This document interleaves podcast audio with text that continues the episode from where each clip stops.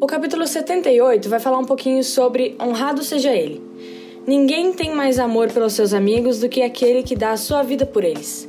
João 15:13, que é o nosso versículo tema de hoje.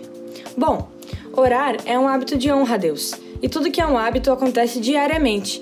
Por exemplo, nós temos o hábito de escovar os dentes, de nos alimentarmos, e tudo que fazemos automaticamente é porque é hábito. Todo hábito não exige esforço e acontece naturalmente. Quando uma pessoa aprende a dirigir, por exemplo, ela pensa antes de trocar as marchas do carro. Depois de um tempo, observe como isso acontece no automático, naturalmente. Assim deve ser a oração em nossa vida, um hábito. Por isso, para que ela se torne um hábito, precisamos inicialmente pensar sobre ela, estabelecer um horário, uma rotina de oração, para que todos os dias possamos estar com o Senhor naquele mesmo horário. E uma vida de oração, ela exige de nós disciplina e priorização. E sua atitude fará de você mais amigo ou menos amigo de Deus. Todos sabem que quanto mais andamos com alguém, mais parecido com este alguém nos tornamos.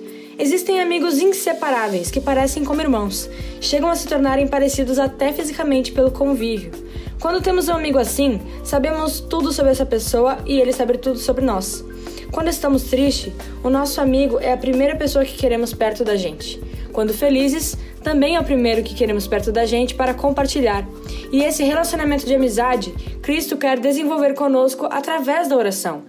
Tenha Ele como seu melhor amigo e convide o Espírito Santo para estar com você onde quer que você vá.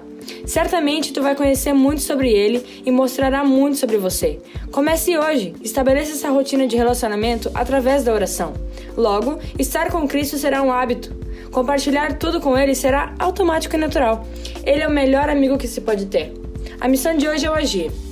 Honrar a Deus através da dependência do Espírito. Ore comigo.